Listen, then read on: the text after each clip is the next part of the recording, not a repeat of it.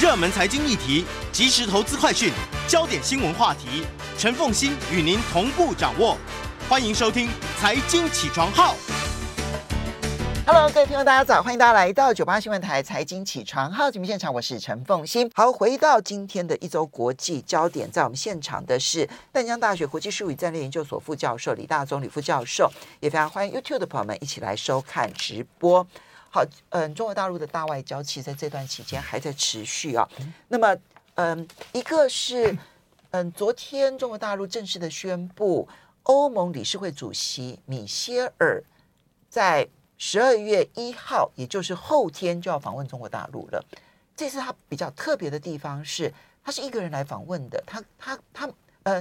没有欧盟执委会主席冯德莱恩随行。这个其实是不寻常的。那继这个消资之后，还有这个嗯，习近平在 G 团体见了法国、意大利、荷兰跟西班牙的领袖之后，那怎么看米歇尔的访问？对，嗯，我想米歇尔访问还是代表说，呃，以整体欧盟而言，还是认为说应该要跟中国大陆进行一些密切的沟通跟打交道。嗯，那这当然我相信也是中国大陆希望。呃，或是比较欢迎的方向啊，因为我们看到过去很长一阵子以来，呃，其实欧盟因为对于中国大陆的定位，尤其是把它定位为系统性的挑战，嗯，那加上里面部分国家对中国大陆还是比较高度的戒心，那背后还有很浓很浓的一个美国的因素，所以很多人说欧盟在整体的对外方向上，还有对中政策上是被被美国有点像是被美国拖着走，嗯，那再加上俄乌战争之后，让这情势变得更加严峻，因为。很多国家是会把中俄并列啊。对于俄罗斯，我们所担忧的，呃，俄罗斯用能源来去反反制约这个欧洲国家，在乌俄乌战争这个这个状况之下，未来可能这个中国大陆也用同样的方法来去做一个它一个反制的武器，因为多数国家都跟中国大陆有很密切的或者是程度不一的这种经贸的互赖的关系，还有一些是投资，所以当有这样状况发生的时候，其实有一度我觉得中国大陆在整体的对外战略，包括对欧盟方面，也陷入到比较多的一个困境，啊，包括个别的国家来说啊，比如说之前谈到很多的意大利，还有一些东欧国家哈，都对中国大陆有一些的戒备防范。啊，甚至是比较负面的一些政策去应付，所以这一次哈，这个欧洲呃理事会主席啊米歇尔去访问中国大陆，我觉得他后面可能代表一个意义，就是说，在若干程度之下，你还是要跟中国大陆打交道，对，因为毕竟传统上这些欧洲的大国，还有所谓的中东欧的国家，你跟中国大陆还有千丝万缕的关系，嗯，好，如果你要说呃，有点是跟着美国走。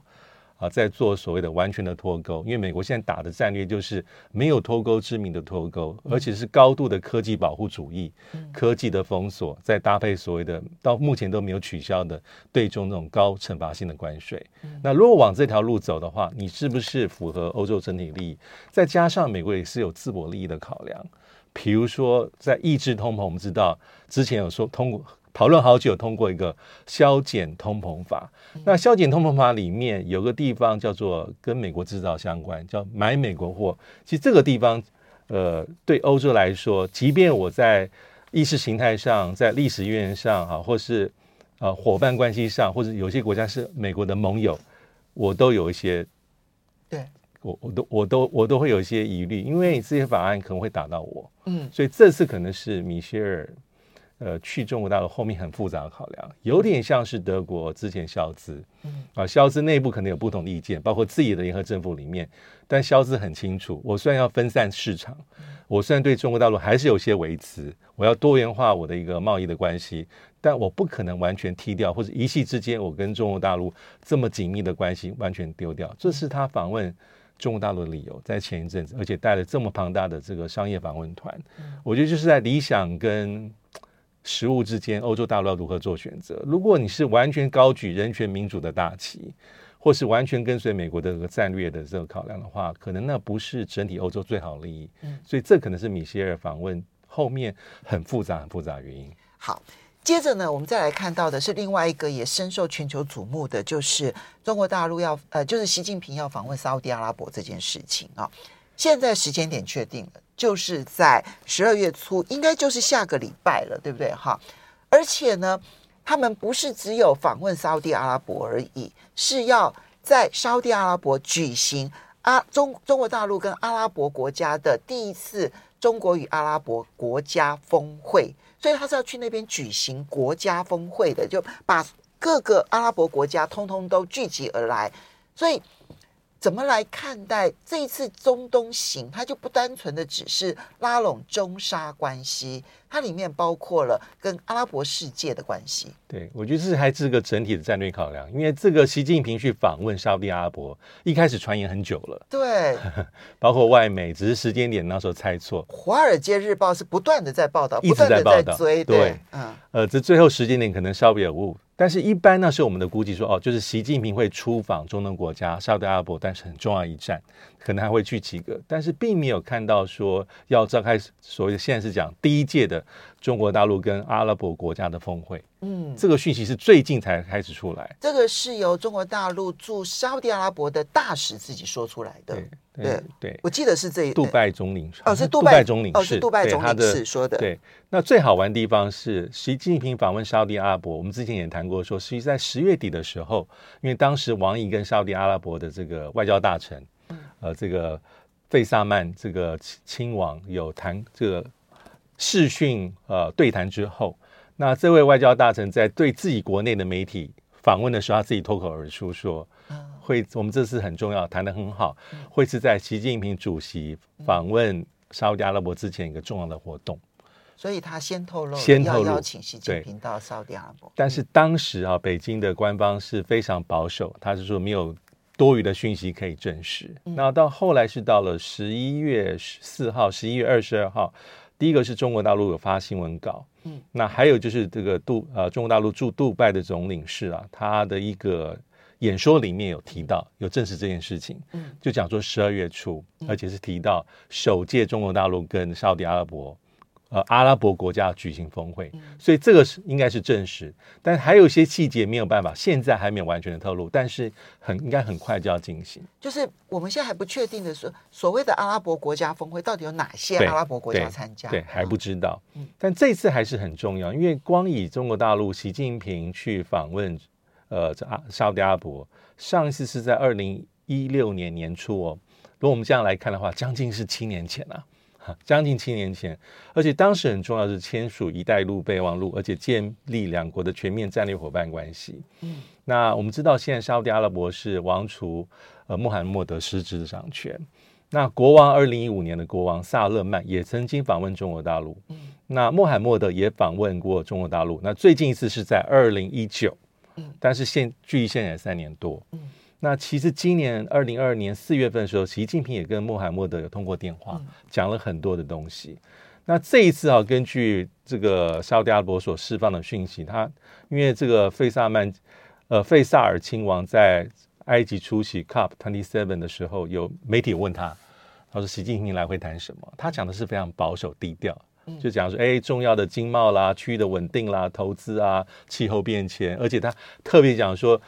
这还没有这么的罕见。因为国与国之间的这种高层的互访，就是说这不是特别的事情。不是，哎，他说我们也会接待像我们重要的伙伴啊，欧洲伙伴啊，美国啊、英国、法国都会啊。那习习习近平主席来也正常，他有刻意要降低，言下之意大家太大惊小怪。对，但是其实没有那么单纯嘛，对，应该是很，因为北京有北京的战略思考了。我觉得重点还是一个强化跟中东地区关系。嗯，那也是对美国的一个。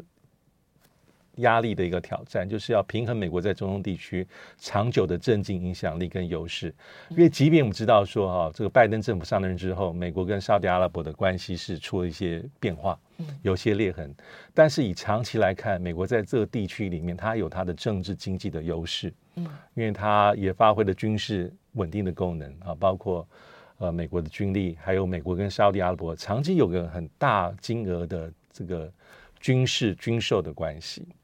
那这些关系其实，在最近有一些微妙的变化，包括军售哦。对，军售其实川普政府时期是大笔一挥，他卖沙特阿拉伯精密的武器的精准空军的精准打击弹药，也要卖卖这个阿联酋啊，包括 F 三十五。但拜登一上台之后，全部 hold 住，全部都取消，全部取消，而且是只要是冻结冻结。那这个冻结直到今年八月份的时候才微微的暂缓。有出售沙地阿拉伯爱国者防空系统跟阿联酋所谓的萨德系统，但是这些都是属于防御性武器。但不管如何，美国在这个地区里面作用还是很深。那中国大陆其实是主要还是靠经贸力量，那对沙地阿拉伯甚至连投资都还有很大的空间。但是两国还是很紧密啊，尤其是在能源、石油合作方面。我们稍微休息一下，马上回来节目现场。欢迎大家回到九八新闻台财经起床号节目现场，我是陈凤欣。在我们现场的是淡江大学国际术语战略研究所副教授李大宗李副教授，也非常欢迎 YouTube 的朋友们一起来收看直播。好，所以嗯，刚刚提到说，美国跟沙地阿拉伯其实原本的关系是极为密切的，哈，尤其在军事上面。但是拜登上来了之后呢，其实他跟沙地阿拉伯还有跟阿联之间，在军事出售这件事情上面出现了。出现了呃隔阂，对，或者出现了彼此之间的矛盾，对啊，对。那么，川普所同意的武器，拜登认为他不能够买，所以呢就冻结了，也引引起了他跟沙特阿拉伯还有包括了阿联之间的紧张关系。对，对。拜登试图转圜，但是目前看起来效果很不好，嗯、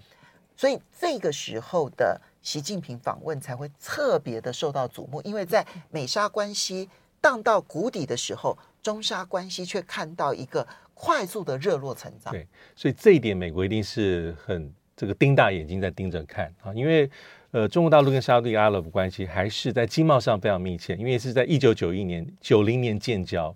那我们都知道说，从二零一三年之后到现在，中国是呃沙特阿拉伯第一大贸易伙伴。那过去二十年，其实沙乌地都是中国大陆在中东地区最重要的贸易伙伴。那在二零二零年啊，双边的这个货物贸易额达到两千四百亿美金。而且其实长期以来，沙乌地阿拉伯最重要的原油输出的一个买主就是中国大陆。嗯那这个记录只有在今年的大概是有几个月份的时候，稍微短暂时间被俄罗斯所超越，但现在又回到现状。嗯那所以这些都是一个很重要的一个两个国家的一个重点。但是美国还是有它在这里面比较长期以来的一个优势，包括军力的维系啊，包括美国的第五舰队。但是中国大陆跟阿拉沙特阿拉伯，尤其是沙特阿拉伯关系快速的一个比较紧密，其实是美国非常在意跟防范的。你你觉得大家关心习近平这一次访问沙特阿拉伯，除了中沙之间的关系之外，对，那么有哪还有哪一些观察的重点会是大家所关注的？我觉得就要看这一次啊，它是叫做首届中国大陆跟沙阿拉伯国家的峰会。我就要看峰会里面，比如说哪些国家出席，在里面有任何一些比较实质的一些成果啊，包括因为过去可能是单方面在签一些协合作协议或备忘录。那整体来看，那习近平这一次出访到底有什么新的一些讯号？我觉得这是值得观察，就是实际上的一些牛肉，除了那种象征。呃，点仪式的一些意义之外，有哪些实质的东西？嗯，这个就是大家都在看。对，那个国家也影响很大，对，对不对？好，伊拉克参不参加啦？对啊，哪些国家参与？对，啊、对哦，这些好。接下来我们再来看到的是，嗯，在俄俄罗斯的势力范围内，也出现了反弹俄罗斯的声音了吗？哈。这个是呢，俄罗斯在十一月二十三号的时候呢，他跟中亚的一些国家所举所共同的集体安全组织要举行的亚美尼亚峰会，然后在这个峰会当中哦，亚美尼亚他拒绝签这个写签这个最后的这个声明啊，这引起了普京的不满。可是亚美尼亚的反弹这件事情到底如何解读？对。因为这个场合哈，因为是在集体安全组织的，还有 CSTO 的亚美尼亚峰会。因为今年亚美尼亚是轮值主席。因为我们在荧幕上所看到，就是哎，两个人在吵架，但是为什么而吵？那亚美尼亚，你为什么会对普京表达不满？而且还有传闻说，普京是上面摔笔。因为亚美尼亚是拒签一些重要的文件跟声明。其实里面哈，主要还是纳卡争议，因为。这个 CSTO 是在这个苏联解体之后啊，说一开始叫做独立国界集体安全条约，一开始有六个国家，那到二零零二年这个条约成为一个真正的组织，到目前为止哈，它是有六个会员国，其实亚美尼亚从一开始就在里面，嗯，它完全没有离开过，嗯，那现在是俄罗斯、白俄、哈萨克、塔吉克、亚美尼亚跟吉尔吉斯。一个观察员乌兹别克，因为乌兹别克曾经短期加入，后来又退出，现在是观察员。其实我们把地图调出来啊，你就会发现那个都在俄罗斯的势力范围，呃，西南边的这一些国家，对，就是都是邻近范围，邻近范围。嗯、所以这个 CSTO 当时哈，还有当然还有三个候选国，其实就是俄罗斯在苏联瓦解之后的一个构想，希望能够延续俄罗斯在这个区域里面的影响力，还有军事主导力量。所以它有设立一些呃，它叫做集体安全组织嘛，但是它里面。的军事力量是有成立所谓的快速部署、快速反应部队，在二零零九年，那希望说哈能够解决里面所发生的武力争端跟军事争端、军事冲突。但这么多年过去，俄罗斯在这方面的记录其实也并没有很好。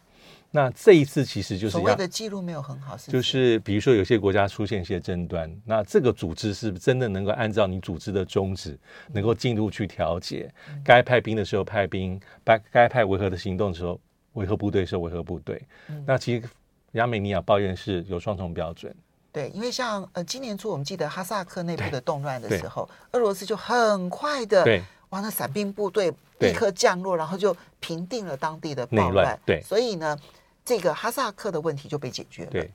但是亚美尼亚所碰到的问题，俄罗斯似乎没有处理。因为主要的症结就在纳卡争议，因为纳卡争端其实它过去哈呃这个地区是亚美尼亚人，而且多数是信奉所谓的基督教，嗯、但是在一次在大战结束之后哈，到苏联统治时期，其实它是这个呃这个地区纳卡地区是被亚塞拜然所统治的，嗯，变成里面一个自治州。嗯，那当然后面还有土耳其，就是当时很多人说苏联为了也要讨好同样是信奉伊斯兰为主土耳其，把这块地方哈、啊、是让亚塞拜然去做统治，但是在冷战快结束之前，一九八八年这个地区里面就开始想要做公投，嗯，自治这个议会要做投票，那最后如果投票按照里面的种族来看，很自然就是大家想要加入的是回归亚美尼亚，嗯、那所以也爆发出一些冲突跟战争。那最后是属于啊亚美尼亚部一部分，但是从九零年代之后，其实亚塞拜人跟亚美尼亚打过好几次战争，就是为了纳卡，都为了纳卡地区。对，而且老实说，九零年代跟最近一次大家应该记忆犹新，二零二零年那一次，基本上是亚塞拜人占有优势。嗯，而且亚二零二零年那一次，大家印象应该不陌生了，就是主要是透过土耳其的这个军用无人机对亚美尼亚造成重大打击。嗯。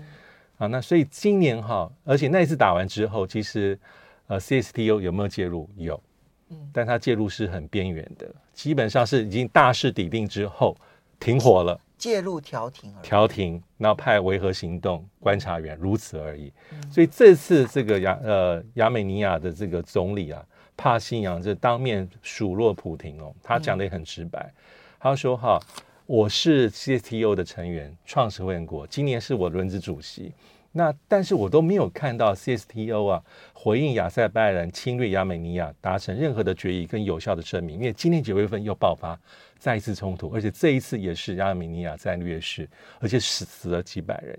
两年前那一次双方死的是几千人，他在报应普廷。你最后的决议只是说，哈，我今年就要向你请求援助，要介入，但是你只承诺说派观察员而已哦。刚讲的哈萨克是最后普廷很动作很快，对，伞兵特伞兵部队那时候维和行动，但但进去之后，事情结束之后就撤出来，所以这是亚美尼亚抱怨的地方。那意思就是说，那我加入好处是什么？而且我是一开始在里面。我的冲突方亚塞拜然是一九九九年就退出 CSTO，哎，嗯，那你为什么胳膊往外弯，连最公正的东西都做不到？这个地方啊很微妙，因为亚美尼亚因为信仰的关系，它跟苏俄罗斯比较近，因为都是同样都是基督教东正教嘛，哈。那但是呢，亚塞拜然是呃伊斯兰教，对，所以它跟土耳其就比较比较密切，对。那每一次为了纳卡地区两边。作战的时候，其实真正打的不是亚美尼亚跟亚塞拜然，而是后面的俄罗斯跟土耳其武器援助。其实感受很深刻的是呢，土耳其很积极的介入，所以亚塞拜然就占优势。一方面，亚塞拜然他的军事也比较强，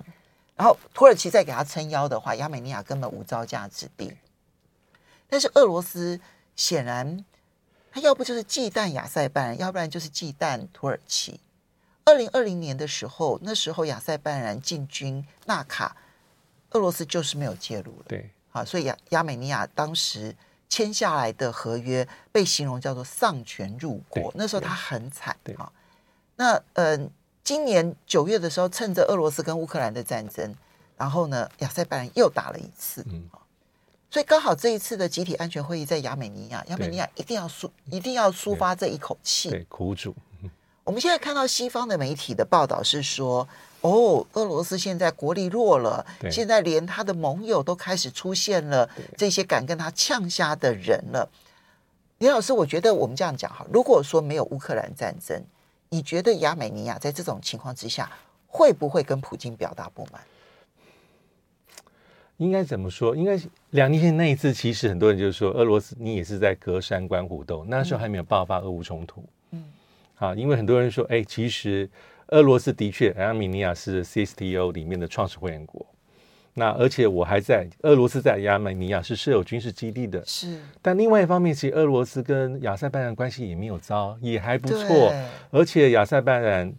这个还有丰富的这个石油跟天呃。这个呃天然资源、自然资源，所以这就是为什么两年前纳卡冲突的时候，很多人说俄罗斯的角色也不是很积极，因为他想拉拢亚塞拜然。是到形势底定之后，CSTO 出手。那出手其实我就是设立一个观察维和。那基本上这协议已经是不利于亚美尼亚了。所以亚美尼亚无论如何要抗议，因为他确实承受到了极大的对军事上的压力，内部政治也是对，而他最大的靠山老大哥不愿意帮他的忙。对，所以所以这一次我们就看到那个罕见的那一幕，嗯、但是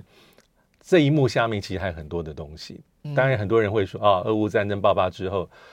俄罗斯第一个也无暇他顾。那第二个人看到也会说，外面有些解读就是说，哎，好像俄罗斯因为实力的衰弱，所以对这传统势力范围也有心无力。这也是一个传统西方媒体解读的一个角度了。但你觉得呢？嗯，我觉得呃，两个应该综合去看啊，因为俄罗斯在这个这个冲突里面，他可能有不积极介入的一个比较自私的一个想法，就是想拉拢，想拉拢，或是想比较淡化做处理，嗯。啊，这也是可能的。可是这就使得纳卡地区的悲剧可能就会长期化，对不对？长期化，因为他们的信仰是偏亚美尼亚的，对，但是亚塞拜然比较强势。我们休息一下，马上回来节目现场。欢迎大家回到九八新闻台财经起床号节目现场，我是陈凤欣。那么，嗯，在一周国际焦点，在我们现场的是淡江大学国际术语战略研究所副教授李大宗李副教授，也非常欢迎 YouTube 的朋友们一起收看直播。我们来看马来西亚的政局，呃，经过了选举，选出了僵局国会，这个也是马来西亚从有民主以来首见的哈。那出现了僵局国会之后呢，那么花了一段时间，始终没有办法组成政府。最后呢，由国王指定由这个是希望联盟的这个安华来负责担任首相。好，这件呃，第一个这，因为它是一个僵局国会，这个政局能稳定吗？这是我们第一个疑问。第二个当然就是安华的传奇。对。因为选后，我们呃上礼拜谈到说哈，主要的三个联盟，希望联盟、国政啊，还有这个呃这个国民联盟，基本上的得票都这个席次都没有办法过半，都还有一些距距离。但是希望联盟跟这个国民联盟都宣称他有办法过半，有掌握过半的这个席次，但是这个席次是不是很明确的？那最后还是这个。呃，马来西亚的元首苏丹，他的角色还是蛮关键，因为他是分批的去有约约见。那安华希望联盟有提提首相的名单。那最后就经过一段波折之后，因为我们看到二十号、二十一号是还是一个僵局。那最后这个苏丹大马的苏丹哈阿杜拉召见各党派领袖，分别觐见之后，这僵局解决。那最后啊。呃，所谓安华组阁，它其它里面的目前的看起来带有三三大势力了，就他自己的希望联盟八十二席，那国政哈，国政一开始是说他他不要进来的，嗯，啊，但是呃，这个大马苏丹是个别个别约见三十个议员，那确认他们的意向，应该是会进来。还有一个是沙蒙啊，啊，沙蒙带有二十三席，大概可以拿到一百三十五席左右。哦，那就过半，过半，而且是相对稳定。嗯，那安华其实在这个首次的记者会里面，他还讲说，还欢迎其他的党派的成员能够继续一起去加入。嗯，所以目前来说是目前看起来已经是稳定的多数。哎，所以你就看得出来，苏丹或者我们称之为国王国王的角色还是蛮重要的。我觉得还是举足轻重，嗯，非常非常举足轻重。因为安华其实他之前表态，他没有排拒跟任何联盟合作。嗯，可是我们可以看到一开始那个国政跟国民联盟基本上就是说他不跟谁不跟谁。嗯，那最后这僵局解决，而且目前看起来啊，主要。呃，还有一个时点的这个执共同执政还有分配的一个协议了，就是说首相当然是安华，代表希望联盟，两个副首相可能分别有这个国政啊，还有所谓的这个东马的这个呃沙盟对的代表出现出任，那重要的这个部长可能由首相跟副首相去一起决定，那其他的内阁部长可能要按照各政党的得票的席次。来去做个比较公平的分配，我觉得这对马来西亚来讲，可能是一个很重要的一个学习历程。对，对，因为在呃内阁制的国家当中，大概都曾经经历过这种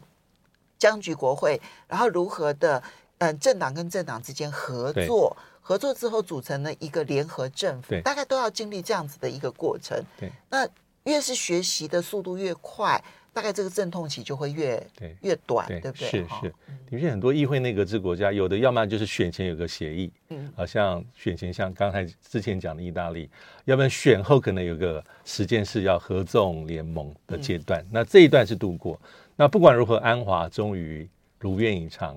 议员他的首相梦，对，花了好久的时间。因为我第一次嗯这个采访，然后去马来西亚的时候呢，当时安华就是副首相。好，然后他那时候的首相就是马哈迪，对，马哈迪首相，然后跟这个安华副首相。那时候呢，我们因为我们去之前采访，当然就是当然说我们是随团采访了哈，我们都要去做很多很多功课。哦，那时候就在讲说，安华呢是马哈迪指定的接班人，哈，所以呢，未来首相应该就是安华了，哈。那因为这个马马来西亚的政局非常非常的稳定，所以呢，应该这个就是如此了。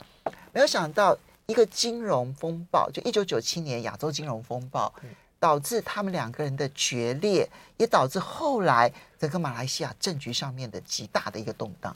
真的是如此啊！因为这个其实安华的从政之路也一直是跟国政跟巫统相关，